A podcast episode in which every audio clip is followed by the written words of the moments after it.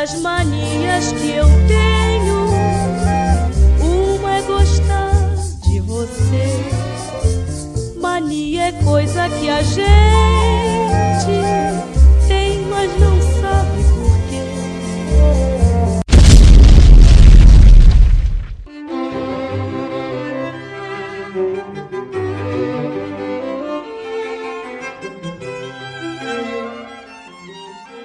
bem-vindos ao Ideia Errada número 26.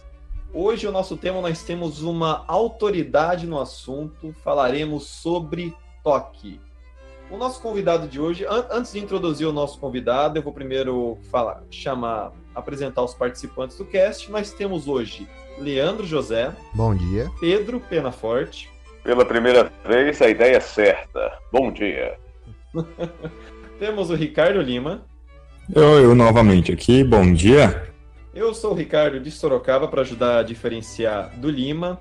É, e hoje o Ideia Errada tem a grande honra de receber o José Milton Kotzen. Só pegando uma palhinha para apresentar um pouco do que é o nosso convidado hoje. Ele é psicólogo, psicanalista, conjusto- é, consultor em gestão empresarial e gestão de pessoas, e tem uma empresa de treinamento e desenvolvimento na área de inteligência emocional há mais de 30 anos. O Ideia Errada tem a grande honra de receber José Milton Kotzen. Seja muito bem-vindo, Milton. Olá, Ricardo. Eu aqui agradeço a você, ao Ricardo Lima, ao Leandro, ao Pedro, pelo convite. Eu me sinto lisonjeado e naquilo que eu puder colaborar com um pouco do meu conhecimento, estou à disposição. Milton, mesmo você sendo psicólogo, já tendo uma carreira consolidada, já sendo bem conhecido aí em todo o meio acadêmico, qual é a sua relação com o rádio? Eu fui convidado para ir para a Jovem Pan na época que era trabalhávamos eu, o César Filho, uh, César Filho ainda estava lá ainda, tinha uh, Sérgio Leite, Paulo Leite, uma, uma turma da, do início da Jovem Pan, da época que a Jovem Pan uh, dominava, não que ela não domine hoje, mas dominava muito mais o rádio na época. E eu assumi. Eu acho que também, eu acho que também o repertório da Jovem Pan nesse período ele era mais diversificado, né? Ele não era, apesar do título Jovem Pan, ele não era focado só numa faixa do jovem, né? Havia de tudo ali. Eu Pedro, eu diria que naquela época, sim, era completamente jovem, porque nós éramos jovens, né? Eu fui para lá com 22 anos de idade e outros amigos lá também eram jovens. Como eu disse, para você ter uma ideia, uma das pessoas que mais despontaram no meio artístico, vamos dizer assim, foi o César Filho. E ele, naquela época, também tinha uma idade por aí, era dois anos, um ano mais novo do que eu. Para você ter uma ideia, na Jovem Pan daquela época, o Emílio Surita era o meu folguista. Você tá de brincadeira. Fascinante.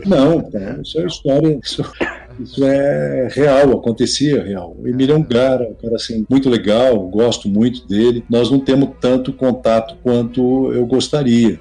Bem, aí você pergunta assim, espera um pouquinho, o que, que tem a ver rádio, onde você veio parar, trabalhar com psicologia, psicanálise, né, entrar nessa área do comportamento humano? Pois é, como eu estava dizendo, quando eu fui fazer, me aprimorar mais no marketing, porque eu queria entender um pouco dessa ideia de marketing, naquela época a SPM era um, curso que não é tudo que é hoje. E eu então me deparei com Freud lá, porque a gente via como é que as pessoas no marketing, como é que as pessoas compravam, como é que elas, como é que se, como é que se consome, o que é que impele as pessoas a consumir. E a minha ideia já era uma, abrir uma agência de propaganda também em paralelo. Me encantei por Freud, comecei a estudar Freud durante 10 anos da minha vida, me formei dentro da psicanálise e logo em seguida fui fazer psicologia. E acompanhando paralelamente com isso, eu tinha a agência de marketing e, e assim foi. E as coisas foram acontecendo. Olha que, que trajetória, né? Foram acontecendo. Na verdade, eu montei uma empresa de marketing, eu pulei para dar suporte para empresas que estavam chegando no Brasil na época. Não era uma agência de propaganda, que também tinha propaganda, mas era de marketing. E quando chegou a Restico no Brasil, nós demos suporte para o McDonald's um período é, para ajudá-los em, em questões que outras empresas franqueadoras também tinham, que era quando dá certo, dá certo, né? Porque o que, que é uma franquia? Tudo padronizado, todo produto, né? Tudo igualzinho, dois hambúrguer, carne, queijo, especial, cebola picles com pão com gergelim. Tudo se padroniza. Franquia é isso, é um serviço, é um produto padronizado para servir uma determinada necessidade da população. Isso é a definição, talvez, de, de formas que eu entendo de franchise. E quando isso aconteceu, é, muitas pessoas tiveram problemas sérios. Elas achavam que é, abrir uma franquia era uma coisa simples, fazer um serviço simples. E a minha ideia de fazer marketing era para dar suporte exatamente aí também. Então nós abrimos uma empresa de franchising coligada à nossa empresa de marketing para dar esse suporte. E a gente começou a se deparar com muito comportamento ruim. O cara ficava no banco trabalhando 40 anos dentro de um banco, 30, sabe lá eu, por aí. E aí ele saía, juntava todo o fundo de garantia dele, 400 mil reais, 300 mil reais. Estou falando aqui em reais porque eu não lembro da moeda na época, não sei se era cruzeiro. E aí o cara ia abrir um McDonald's e não dava certo. E o contrato do McDonald's era leonino, é, é até hoje, não é? Vocês sabem que McDonald's, o negócio principal, o core business do, do, do McDonald's não é lanche, é fast food. O que, que a pessoa acha? Bom, eu estava trabalhando em tal empresa, deixei, estou recebendo uma bolada aqui com os meus acertos, os meus fundos e tudo mais. Bom, vou partir para a franquia, porque fast food é servir lanche, pô, servir comida, isso aí qualquer um faz. E é um engano terrível pensar isso. Né? Milton, eu sei que nesse período parece que o McDonald's tinha um lugar chamado Universidade do hambúrguer onde os novos funcionários eram treinados, não é isso? Sim, com certeza. Não só o McDonald's, mas todos aqueles que se é, predispunham a entrar no mercado de franchising. A ABF, que é a Associação Brasileira de Franchise, na época ainda também é, engatinhava, não tinha toda a expertise que tem hoje. E então é, é preparar o pessoal era, era a grande sacada, né?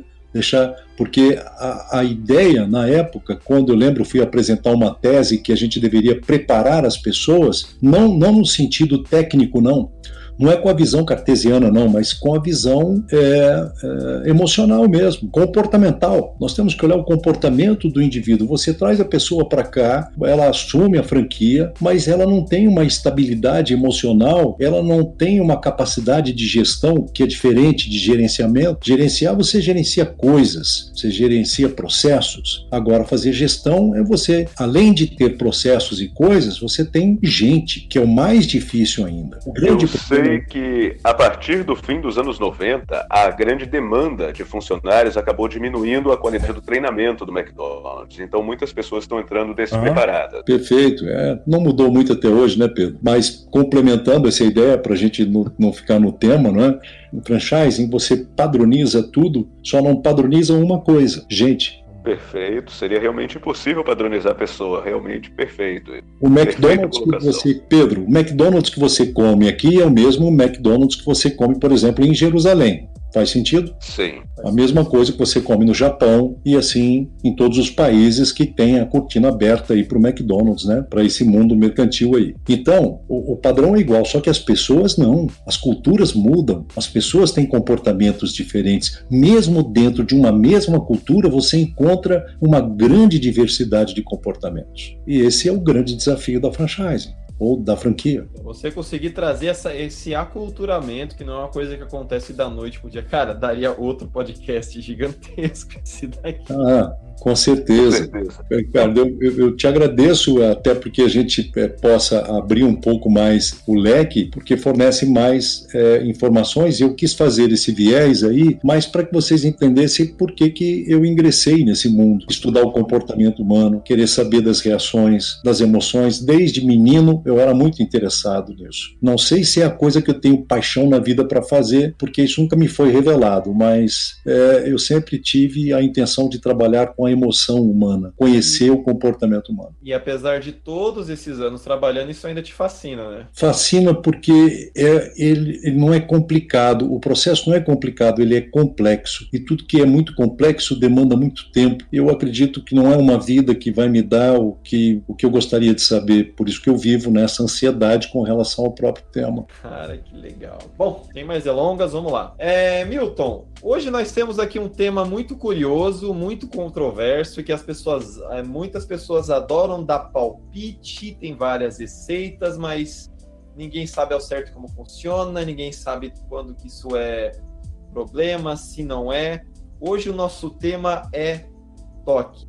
Milton, passa pra gente, o que, que seria da sua definição de toque? Para a gente situar os, os ouvintes aí. Bem, TOC, como a, a própria é, abreviatura aí, ou abreviação né, do, do, do nome é, por extenso, que é um transtorno obsessivo compulsivo, e dentro da visão médica psiquiátrica, dentro da área da saúde, é, transtorno é um nome mais carinhoso dado para doença. Antigamente, falar em doença era uma coisa muito pejorativa, um, nada muito acreditável a qualquer pessoa. Então, nesse sentido, a comunidade científica preferiu, a partir do momento, um certo momento, quando os códigos de, de doenças internacionais, como por exemplo o CID, que é muito usado no Brasil, Código Internacional de Doenças, assim como é também o DSM é, nos Estados Unidos, resolveram então é, denominar de transtorno e deixar de lado a ideia de doença, mas sendo dentro do mesmo parâmetro.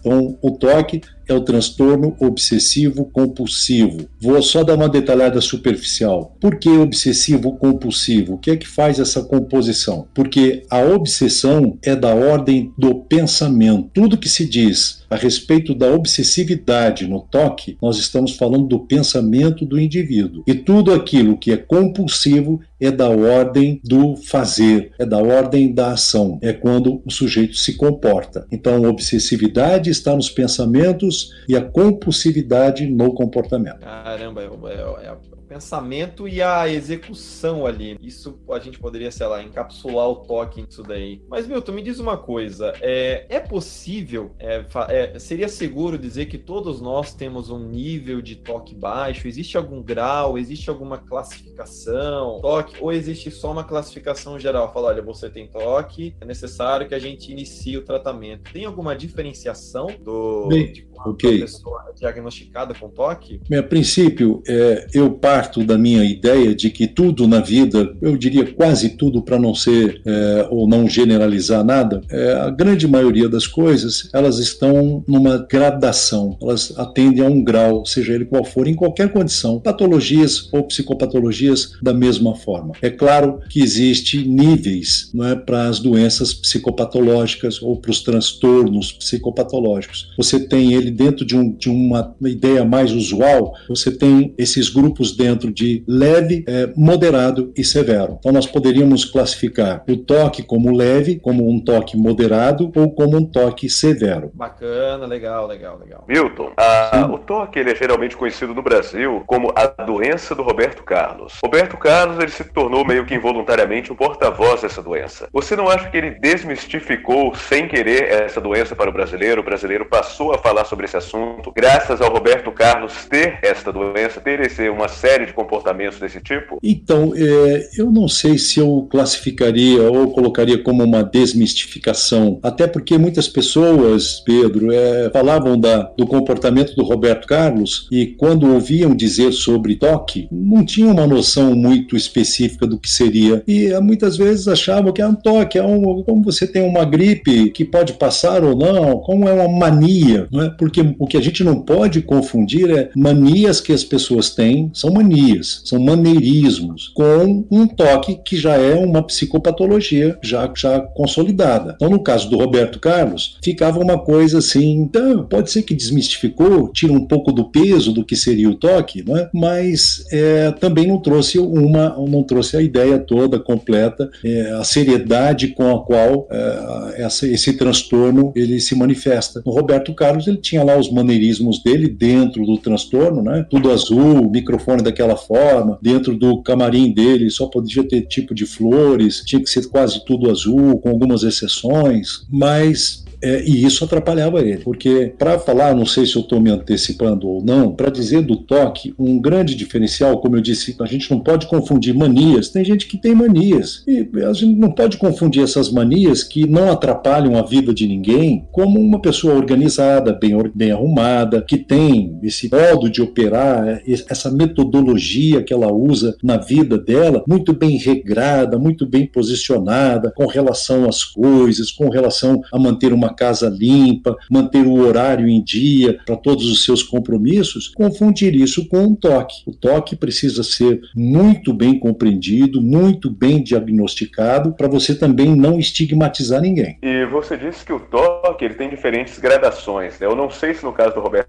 Carlos ele realmente chega a ter um toque severo ou se são manias né, elevadas, por assim dizer. Você poderia nos dar um exemplo dessas gradações do toque? Até que ponto aquilo chega a prejudicar a vida da pessoa? O que é um toque leve e o que é um toque severo? Entendi, Pedro. Então vamos, vamos analisar da seguinte maneira. No caso do Roberto Carlos, eu não conheço é, todo o histórico dele, então não posso dizer, seria uma, seria uma forma leviana minha falar a respeito de um diagnóstico que outro profissional está lá trabalhando com ele. Mas daquilo que eu percebo, daquilo que é narrado pelos bastidores, o toque dele é um toque de moderado para severo. Porque o que é que faz, ou o que na verdade transforma, qual a porta de passagem do maneirismo, da mania para o transtorno, para a doença em si? É quando você não consegue deixar de fazer aquilo, você não fica em paz, aquilo atrapalha a sua vida pessoal e atrapalha também a sua vida profissional. Então, o Roberto Carlos, ele tinha problemas que quando não, não tinha aquele suporte de microfone, ele não subia no palco. Quando o, o camarim não era preparado da maneira que ele queria, ele não entrava no camarim e já houve histórias, eu não posso te afirmar isso, de que ele tenha desistido de alguns shows em função de não ter aquilo que ele necessitava. Então, o toque dele pode ser considerado um toque de moderado a severo, porque atrapalha a vida dele. Ele não, ele não faz, ele não dá continuidade sabendo que aquilo está ali do lado dele, entende? Tem, um, tem, um, tem uma coisa ali que não está legal, que não encaixou bem, e a ideia dele, obsessiva, fica em cima daquilo. E ele precisa ter um comportamento. Quando não está igual, quando essa obsessividade mostra que não está batendo, o comportamento dele é fugir. Milton, no caso do Roberto Carlos, um dos toques dele que eu mais fico surpreso é o, o caso dele não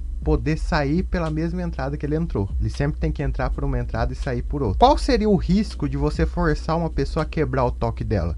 Bem, primeiro que, sabe, Leandro, eu acredito que você não conseguiria. Já seria uma resistência absurda da pessoa se ela não usa vermelho, porque ela acredita que o vermelho é coisa do demônio. Você não vai conseguir, em hipótese alguma, fazer com que ela vista, a não ser que ela esteja inconsciente. Se ele entrar num lugar que só tem uma entrada e só tem uma saída, como seria? Se ele ficar sabendo com antecedência que por onde ele entrou é por onde ele vai ter que sair, ele vai ter, talvez, ele vai ter que, sem saber, ele entrou, aí de repente, quando termina o show, alguém diz: olha, a única saída é aquela, ele vai ter uma resistência enorme, vai sair dali, mas logo em seguida ele vai ter que entrar num processo de ritualização, até mesmo medicamentosa, ou ritualização de comportamento que vai diminuir aquele estresse por ele ter saído por aquela porta que ele entrou. Caramba, causa um estresse. Isso, essa, é, isso tudo que você englobou, que você falou agora, engloba até uma das perguntas dos ouvintes, que era quando o colecionismo se tornava toque, né? Que era, por exemplo, você tem uma coleção de DVDs, você gosta de colecionar seus DVDs. Isso daí é um é hábito hábito seu, é algo que te dá prazer, é algo que traz uma felicidade quando você adquire aquele DVD raro, aquele material de encontrar, aquele material que você admire muito. Mas a partir do momento que aquilo começou a te a prejudicar a sua vida pessoal, inclusive o seu trabalho, imagina, você vai deixar de pagar uma conta vital, por exemplo, uma conta de luz para poder para poder comprar aquele seu DVD que você gosta para adicionar na sua coleção. Isso já poderia ser considerado um toque? Sua definição é perfeita perfeita, Ricardo. É isso aí. Quando isso atrapalha a vida pessoal de alguém, seja nas suas relações, ou nos seus compromissos, ou na vida profissional, eu não trabalho, não faço hoje, não faço dessa maneira, não faço da maneira com que o meu supervisor ou, o meu CEO me pediu para fazer, porque eu não acho que isso é correto, porque vai de encontro às minhas obsessividades, atrapalhando então o desempenho dele como profissional, aí nós estamos falando de toque. Então, quando, não sei se foi o Leandro que me perguntou, desses níveis, né? São níveis que o, que é, é, o que é leve ou o que é moderado e o que é severo. Por exemplo, nós podemos considerar um transtorno leve, moderado, né? leve para moderado, se nós olharmos o, o, comportamento do Rafael Nadal no tênis. Você vê que antes dele sacar, ele vai e puxa o short do meio do, do dito cujo. É certo? verdade. Ele descola, daí ele puxa a camisa no ombro do lado esquerdo, depois no ombro do lado direito, depois ele puxa o cabelo cabelo para cima da orelha do lado esquerdo, para cima da orelha do lado direito, e só depois então ele faz o saque. E na verdade ele não começou assim. Se você pegar os vídeos antigos do, do Rafael Nadal, no princípio da carreira dele, ele tinha apenas um ou dois. Ele só, ele só movimentava, por exemplo, a gola da camisa. Mas aí ele errava o saque, e então a, a ideia obsessiva vem dizer o seguinte na cabeça dele: você errou porque você, na hora de puxar a camisa de um lado, ela ficou levantada de um lado, esquerdo. Você deveria ter puxado os dois. Então ele vai lá e puxa do lado esquerdo e puxa do lado direito. E se ele sacar e acertar, isso vai reforçar o comportamento dele para a próxima sacada. Então, ia ser algo supersticioso, né? É, é como se fosse uma superstição, é que se difere porque na superstição você sabe, é uma crença, né? A superstição está uhum. muito mais ligada a uma crença religiosa ou não. Já o toque tem muito mais a ver com questões psíquicas. É, aproveitando que você comentou isso, eu tinha uma dúvida. Tem, tinha não, tem uma dúvida. Porque o que ocorre, assim, quando nós falamos de problemas psiquiátricos, psicológicos, muitas vezes, vamos assim, o problema ele tem uma causa ou um causador, né? Um exemplo que eu posso dar, vamos assim, bem superficial exemplo, mas por exemplo, vícios Muitas vezes o vício ele existe para suprir uma necessidade da pessoa, porque determinada ação gera uma sensação de prazer para a pessoa quando ela realiza, né? O toque seria algo parecido, por exemplo, tipo, ele existe para poder suprir alguma necessidade da pessoa, algum pensamento, englobando até uma pergunta que seria feita, né, de a pessoa acreditar que se ela não fazer aquilo, é, aquilo vai trazer mal para ela, para algum familiar dela. Tem algum indício da onde o toque surge? Bem, é, essa é a área da complexidade do toque. Aliás, de quase todas as doenças ou quase todos os transtornos psicopatológicos, né? Porque, na verdade, se, é, isso precisaria de um programa inteiro para a gente falar de quais seriam as possíveis origens de um toque. Mas o toque, num sentido mais amplo, geral, e talvez eu incorra em alguma falha em tentar transformar uma coisa tão complexa em algo tão superficial, mas ainda assim, para tirar essa curiosidade, só, eu diria que o, o pensamento obsessivo que starta o comportamento compulsivo, ele existe exatamente para suprir um outro maior que eu não desejo. O que Lacan chama de fora-clusão, o que Freud diz é, colocar para fora do, da, da consciência, deixar no inconsciente. É algo que meu consciente, que meu ego não suporta conviver com aquela ideia, eu tiro aquilo fora. Só que aquilo existe em mim. A gente não, isso não é igual que se diz por aí no popular, né? Vamos botar uma pedra em cima do assunto. Primeiro que não existe pedra e primeiro que o assunto não é só o tema, mas é o sentimento que envolve ele. Então você não põe pedra em cima do assunto, ele existe lá. Aquilo é um aspecto da pessoa, né? Você não pode simplesmente um aspecto que existe na pessoa, um aspecto seu, né?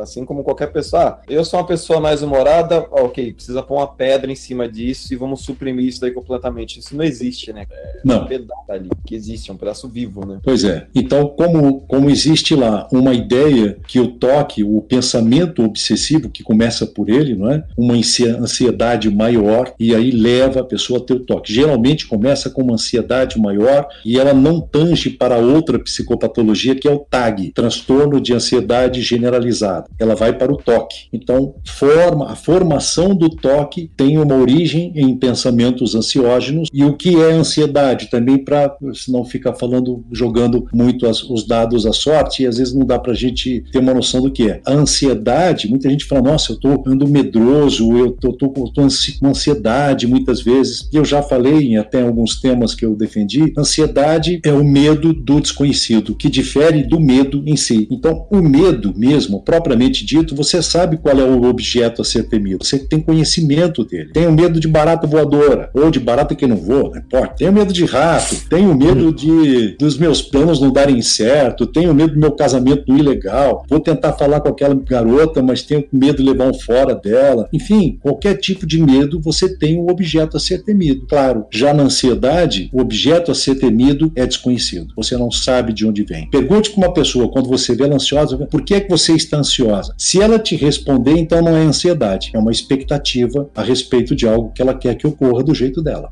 Você falou desse tema no Frigicast tem pouquíssimos dias. Eu tava ouvindo, eu falei, cara, que legal. Era como que era? era acho que a, sua, a expectativa é, é algo, a sua ansiedade é a sua expectativa contaminada, alguma coisa assim, a sua perspectiva. É, a, a, eu falei com relação à meta, né? A expectativa, de uma certa forma, ela é um precursor de meta, não é? Isso, exato. Meta. Você fala, qual é a sua expectativa com relação a tal coisa? Ah, que meu time ganhe, que o Palmeiras tenha um campeonato mundial. Essa é a minha expectativa. Não sei se o palmeirense aí tem. De maneira positiva ou negativa, hum. exato. Falou exatamente disso. Exato, então essa é a minha expectativa. A, a, expectativa, quando ela é positiva, legal, ela é contagiada, né? Você vai, ou ela, ela é contaminada. Então a expectativa é a sua meta, contagiada ou contaminada. É, Milton, uma dúvida. É, o toque, ele desencadeia outras doenças? Você falou da origem que pode desencadear toque, mas a pessoa desenvolveu o toque hoje. O que mais ela poderia, assim? Tem casos de que ela desencadeia outras doenças psicológicas ou não? Olha, eu desconheço na literatura da saúde, tanto mental quanto física, mas principalmente na mental, é, algum tema voltado nesse sentido, dizendo que o toque é precursor de alguma outra psicopatologia. Ah, o que a gente pode entender é que, junto com o toque, pode-se ter outras psicopatologias também, mas que ele é, acarrete um outro sintoma é, psicopatológico, eu desconheço. Ele é, é, se bem que ele em si ele já consegue fazer um estrago gigantesco, dependendo já, do grau. Porque,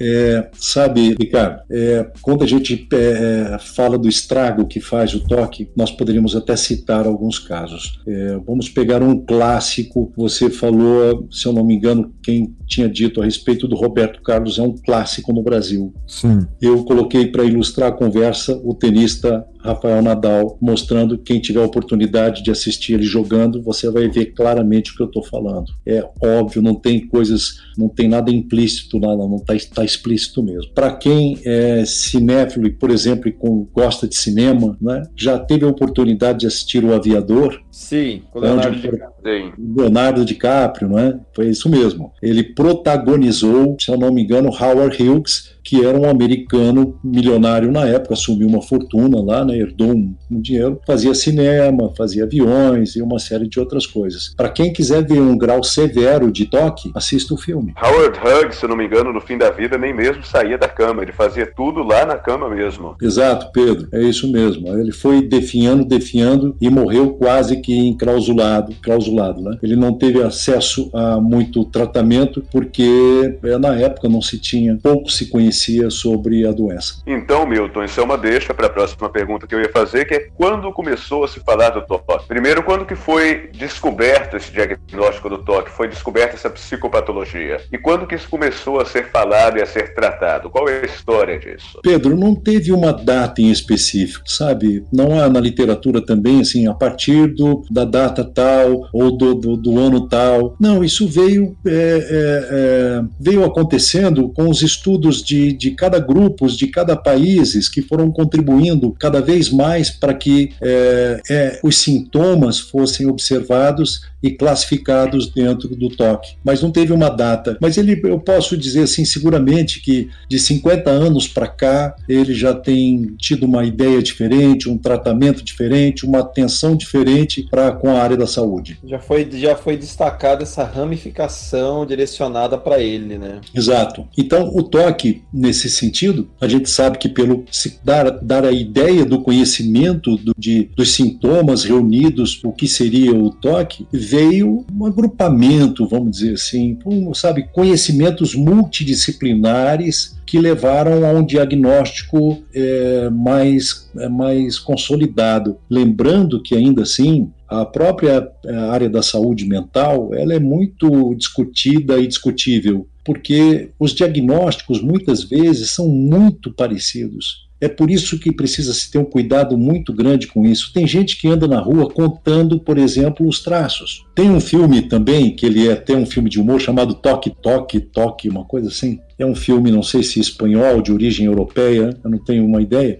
que trata também disso. Mostra o caso quando é transtorno e, e também aparece coisas que não são, né? Mas lá o foco deles é muito mais mostrando o transtorno. Mas tem gente que anda contando, eu, às vezes, eu, eu conto na minha cabeça coisas que eu vou fazer. Eu vou escovar os dentes, eu conto até 15. Mas se eu não contar, eu não vou deixar de escovar os dentes. Se eu contar até 20, isso não vai atrapalhar minha vida também. Agora, o toque ele começa a ficar severo e assim foram se agrupando esses sintomas para dar o diagnóstico para aquela pessoa que ia na porta de casa, trancava a porta de casa, voltava, deitava e ficava pensando: será que eu tranquei mesmo? A questão da ideia do que é normal e do que é patológico também é muito discutido. Já muitos poetas disseram que de perto ninguém é normal. Né? Tem um, um grupo, uma banda que não me recordo o nome agora, que ela diz diz: o que é que você faz quando ninguém está te vendo? Imagina se é alguém o pudesse. Capital inicial. Capital inicial. Pedro, é isso mesmo. Então, o, você imagina, faz uma ideia assim: o que é que você faz na sua casa quando você está sozinho, ninguém está te vendo? Imagina se alguém pudesse filmar aquilo e colocar na rede social. Houve já um experimento, é, eu não me recordo agora de qual foi a universidade, mas nos Estados Unidos, um experimento, se eu não me engano, de uma, de uma faculdade de administração que colocaram seus alunos para serem é, institucionalizados. Enfim, vamos pegar essa quantidade de alunos para que vocês tenham conhecimento conhecimento sobre o comportamento humano, vamos pegar uma turma lá dos formandos, pegaram 20 e colocaram dentro de um manicômio, pedindo que os seus parentes os levassem, dizendo: olha, ele tem um transtorno, ele está se comportando esquisitamente, ele está diferente, e institucionalizaram aquele grupo lá de jovens, para depois verem o que, que os médicos iam falar com relação àqueles que estavam lá internados. Você sabe qual foi o grande problema desse experimento? Foi tirar o pessoal de volta. Sério? De repente todo mundo passou por maluco. Todo mundo foi considerado, nenhum psiquiatra deu aval para liberar fosse. Você tá de brincadeira. Pegaram pessoas saudáveis e fizeram Saudáveis. Pessoas, eu vou colocar o Leandro, o Pedro, o Ricardo, o Ricardo Lima, numa são a mãe de cada um, ou o pai, ou o responsável, ou a mulher, ou o filho de cada um vão levar até lá. Meu pai tá esquisito, meu filho tá estranho, e aí interno, né? Lá nos Estados Unidos existe essa possibilidade, né? junto com, com, com, alguns suportes lá é, é, é de, de, pessoal legalizado para isso, é claro. Então fizeram toda essa trama para poder institucionalizar os indivíduos lá. E aí depois vamos tirar o Leandro, olha, foi uma brincadeira. Pessoal, ó, chegar aqui no, no, no lá no manicômio, lá no, no Esquirol, ou no que é mais antigo também, no Esquirol, nem sei porque que eu fui lembrar dele, mas pega o Pinel no Rio de Janeiro, colocamos lá o Leandro, o Pedro, o Ricardo e o outro Ricardo, não é? e bota o pessoal lá dentro e daqui um mês a gente volta lá, era brincadeira, vamos tirar esse povo todo daí, porque isso foi uma brincadeira, foi só um teste que nós fizemos para ver é, como é que fica o comportamento deles e como é que eles entendem se vivendo no meio de outras pessoas que são consideradas não normais. Vamos tirar o pessoal. Não, não, sai daqui, não. Quem? Pedro? Você tá louco, esse cara tá mais doido que Leandro, né? eu ia acabar gostando. O problema de me colocar no lugar desse é que eu iria acabar gostando. Eu não ia querer sair. Pois é, e esse é o maior problema, né? Você acabar encontrando uma identidade lá dentro, se identificando com as coisas, né, Pedro? Agora, nos Estados Unidos, teve um período que era, digamos, uma moda institucionalizar quem apresentasse qualquer comportamento supostamente anormal. E isso levou até uma série de lobotomia em pessoas que não tinham nada, como, por exemplo, a irmã do presidente Kennedy, uhum, né, que foi lobotomizada só por ter um comportamento agressivo. Perfeito. Pois é, porque um caso clássico da nossa literatura é só você ler o Alienista, para quem tiver a oportunidade, né, na leitura do Alienista. É, eu não vou contar o caso, mas é mais ou menos aquele que queria um manicômio, colocou a cidade toda dentro do manicômio, só ficou ele para fora, porque ele foi diagnosticando todo mundo. Quando viu, a cidade toda estava dentro do manicômio e ele era o único que estava do lado de fora e ele se questiona quem era o doente. E tem uma quem série era? na Netflix que, que, que, que, aborda essa época dos alienistas, é bem legal. Perfeito, é. E a ideia é essa mesmo sobre o normal. Alguém aí consegue me dizer o que é normal? O que você classificaria como algo normal, né? Que era até a próxima pergunta, como que a gente diagnostica? Existe é, tratamento, mas será que a pessoa que é normal, né? Tem essa tem essa, essa pergunta aí, esse questionamento, essa provocação. Muito bem, por isso existe um, um complexo multidisciplinar para com determinados comportamentos que têm uma determinada recorrência, que tem uma determinada ou um determinado grau de prejuízo ao indivíduo, seja em qualquer área da vida dele. A partir então de, desses critérios bem levantados, desses dados dando uma direção para um diagnóstico, então ele é fechado como um toque, por exemplo. Então nós estamos dizendo que ele, ele é anormal, ele é um indivíduo que está um pouco fora da curva média, da curva padrão. Nós todos, para falar dessa normalidade, incluindo o toque no caso, todos nós vivemos numa linha muito tênue entre a sanidade mental e a insanidade. Basta alguma coisa acontecer muito forte e aquele indivíduo que era tolerante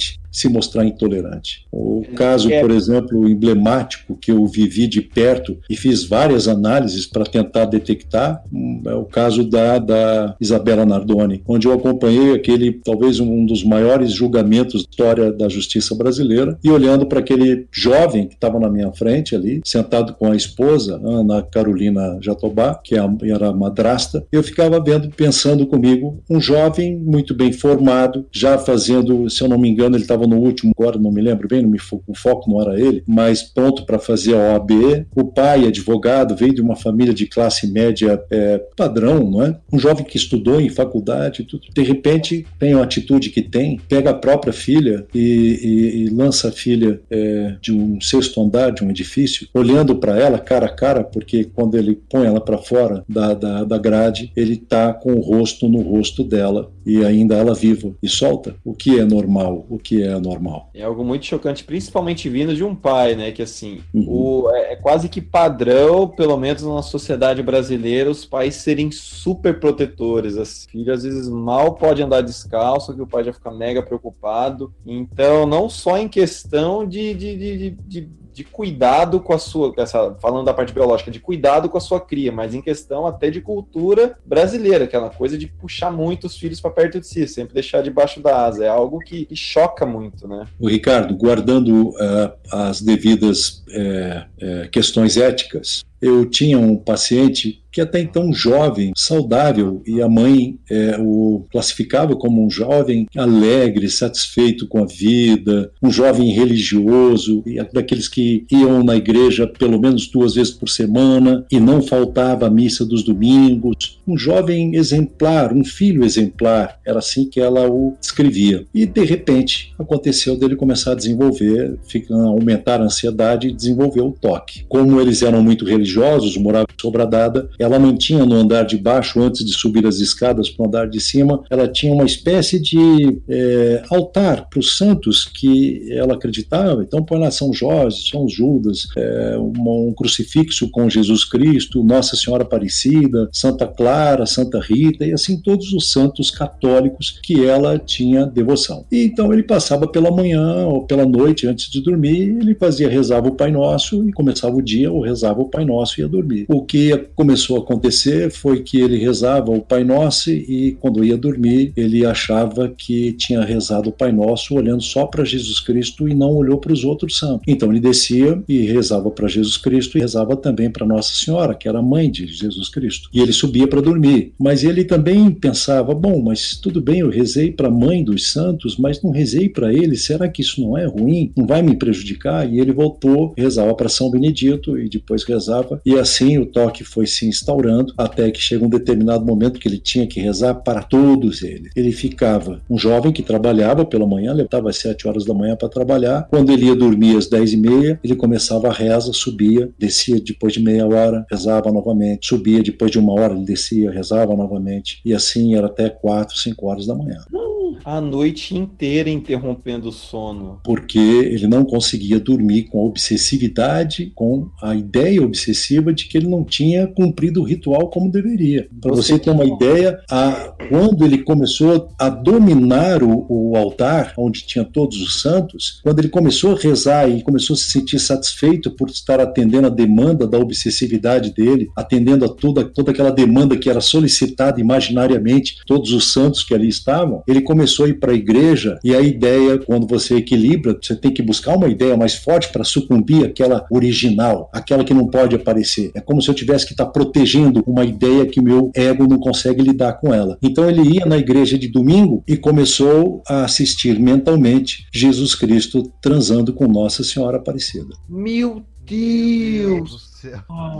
Foi a forma que ele encontrou de bloquear aqueles pensamentos e ele então não acredita. Imagina o sofrimento de ver as figuras de, de maior é, é, sagradas para ele se profanizarem nos seus pensamentos obsessivos assim. E aí tivemos que trabalhar muito para mitigar, mitigar de certa forma, e ele poder viver hoje como ele vive, sempre uh, atento, né, entre outras coisas que aconteceram, mas ele hoje já consegue viver melhor, já não tem mais tantos pensamentos assim, e você poderia dizer, está curado? E no nosso meio... É, tá isso, era, era essa minha próxima pergunta, como que é, é, é possível afirmar isso algum dia? A pessoa está curada disso? O Ricardo, eu diria que é, é tão possível você curar quanto prever, ou seja, nós não estamos falando de cura. É, exato. De mitigação. Então, antes que aquilo se torne uma coisa grande, né? Antes que crie aquele efeito bola de neve, você já tenta coibir aquilo. Perfeito, Pedro. Você sabe que aquilo não vai acabar, meu Deus. Eu não, Ó. fico pensando no- na cabeça desse cara, como que não era devo- uma pessoa extremamente devota. Nossa, Pois é. Assim, Agora você imagina a seguinte situação: no meio disso tudo, ele estava prestes a se casar. Estava com 20 anos, 21 anos, já estava namorando. E ele queria casar, ele amava uma garota. Só que com isso tudo acontecendo, ele se tornou impotente. nossa. Hum. Isso humilha mais ainda o indivíduo e faz com que ele pense que ele está sendo punido pelos maus pensamentos que ele está tendo. É um, um ciclo que não acaba, né? Ele- A, a pessoa Perfeito. tenta escapar daquilo e você tem essa, esse ciclo de culpa e você vai tentando, é, você vai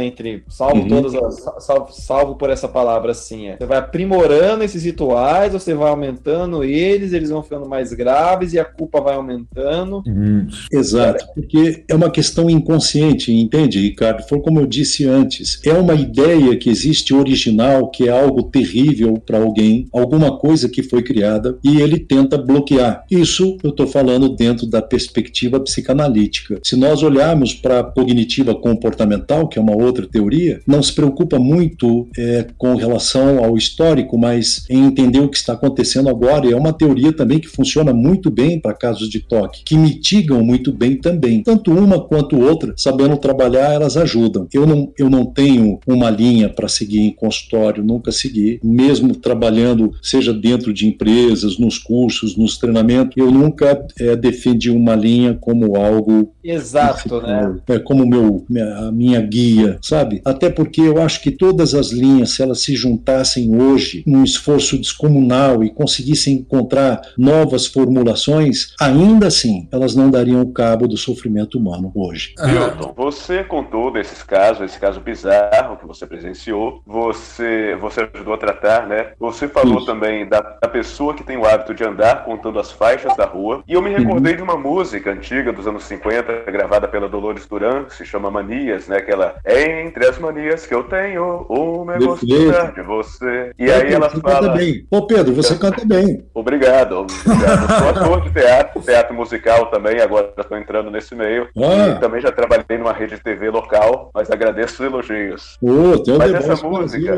Essa música, ela fala de é, e guardar fósforo usado dentro da caixa outra vez, que é uma mania pequena. E aí eu ia aproveitar essa deixa para te perguntar, quais tipos de manias, de toques, quais os mais pitorescos que você já presenciou ou já ouviu falar, além desse cara do santo? Bem, aí existem, Pedro, outros casos que eu não vou, é, não posso, segundo meu próprio conselho, é, é, me ater a eles, porque são casos mais velados e eu preferiria manter a ética nesse sentido e não abrir. Neste caso que eu falei, deste jovem, ele já está recuperado, não está livre completamente, mas ele consegue conviver com o pouco que existe. Se você assistir, tiver a oportunidade também de assistir, né, ou talvez já tenha assistido, Uma Mente Brilhante, fala exatamente de um caso de esquizofrenia, aonde o esquizofrênico consegue se dar conta de que é esquizofrênico e com os tratamentos é, adequados, ele tem o domínio, ele convive. Ele tem uma, uma esquizofrenia que nós chamamos de paranoide, você tem uma série de vozes que você ouve, é? e, e também um transtorno é, de múltiplas personalidades. Então, ele, o que é que ele fez para conviver? Aquelas ideias ficavam ali, aquelas, aquelas pessoas falando na cabeça dele. O filme demonstra claramente isso. Ele vai vivendo vivendo com isso, vai conseguindo dominar, bota todo mundo na mesa, bebe junto com os caras, dorme junto com, aquela, com aquelas personagens todas que é da cabeça dele, e assim ele toca a vida dele sem muitos prejuízos. É o que acontece com essas psicopatologias. Aí eu me reservo, eu estou pedindo até essa licença, em reservar para uma questão ética. No caso desse paciente, mesmo que o, mesmo que ele nos ouça e mesmo que ou alguém possa identificar o caso, que é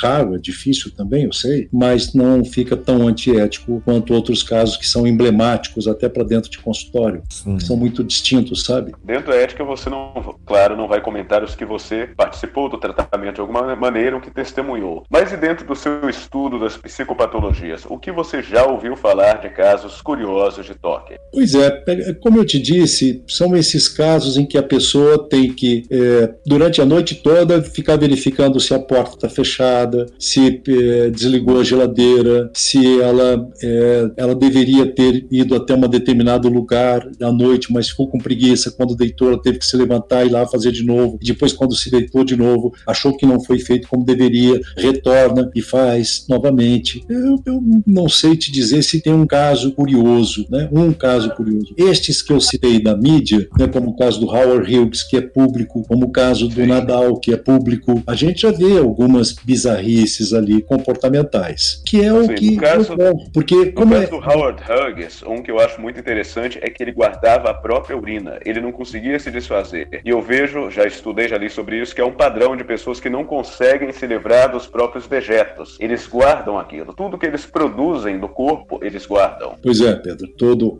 sabendo também que havendo toque, mesmo tendo toque já diagnosticado, toque ele não tem apenas e tão somente um sintoma, não é? Eles são tem vários sintomas e vários comportamentos para dar conta daquela obsessividade. Lembra, a obsessividade é da ordem do pensamento, o que faz com que eu tenha diversos tipos de comportamento. Eu tenho que me comportar, o meu inconsciente ele começa a promover em mim é, é formas de eu ter um comportamento diferente, de agir de forma diferente, porque o antigo modo que eu usava, sabe quando você toma muito comprimido para dor de cabeça e aí já começa a não fazer efeito mais? É mais ou menos isso. Então, quando você começa a usar o teu mecanismo de defesa, começa a ficar muito bem aperfeiçoado, muito bem aprimorado e já não oferece mais tanta resistência ao pensamento original, né? Quando ele se enfraquece, desculpa, quando esse mecanismo vai se enfraquecendo pelo cotidiano mesmo, né? Pelo dia a dia dia, aquilo já está padrão. Pô, eu estou vendo, então eu via Jesus Cristo transando com Nossa Senhora Aparecida. Eu vejo hoje, vejo amanhã, vejo depois,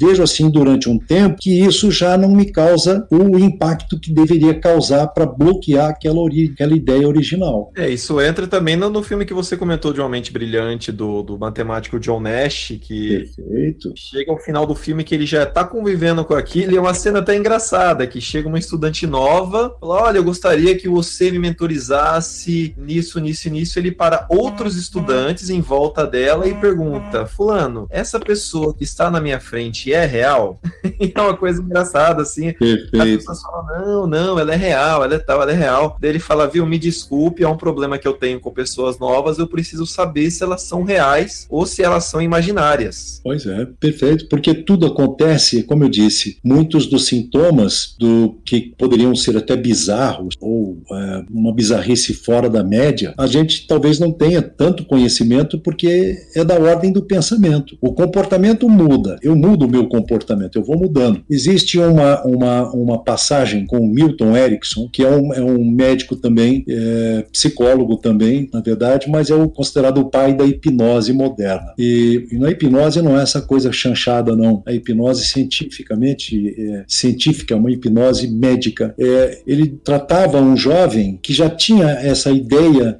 sabe, quase que latente. Ele tratava um jovem, para você entender, estou dizendo isso, colocando para entender a dinâmica do inconsciente. Ele tem uma dinâmica própria. Então, se eu estou ideia obsessiva, a hora que ela se torna não mais obsessiva, ela perde o, o potencial dela, meu comportamento vai mudar e a ideia, porque a ideia mudou. Meu comportamento muda porque a ideia é outra agora. Tem que criar uma coisa nova. Lembra do garoto? Ele ficava lá rezando para os santos. Quando, quando ficou, começou a ficar normal, naturalmente normal para ele, aquela ideia já não era suficiente para bloquear os outros pensamentos, ele foi para a igreja e começou a ver Jesus Cristo com Nossa Senhora em ato sexual. Então, nesse caso desse jovem observado pelo Milton Erickson, quando ele, ele vai ao consultório do, do Milton Erickson e diz para ele que ele tem enurese noturna. Conhece enurese noturna, não é? Hum, não.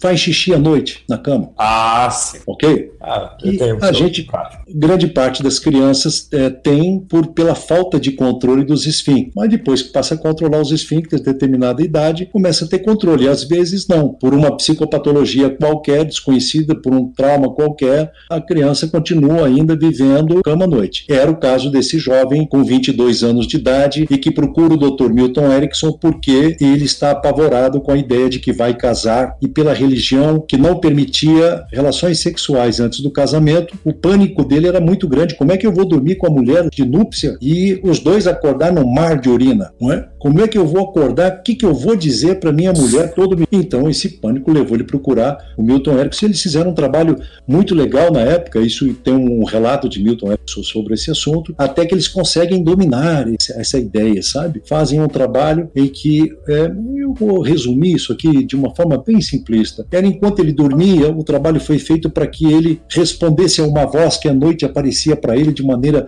muito dominadora, dizendo para ele: Oi, John, como é que você está? E o John, com aquela voz, que era uma voz de alguém que tinha uma representatividade muito negativa para ele, ele respondia de forma é, temerosa: é, "Oh, Tudo bem, eu estou bem. E aí, você já fez xixi hoje? E ele respondia: "Ah, Não, Medo, né? Era medo. era um medo dessa coisa, dessa ideia que aparecia à noite. Muito bem, trabalharam de forma a fazer com que ele enfrentasse essa ideia, que ele enfrentasse essa voz que aparecia à noite. Então, quando de novo eles fizeram outro teste e tudo pronto para essa noite passar por esse teste, e a voz veio, e aí, John, tudo bem? Ele, de forma também é, impositiva, forte, né, altiva, diz: tudo bem, você já fez xixi hoje? E ele vem, sim, já fiz xixi hoje. E cocô? E ele então se defecou todo.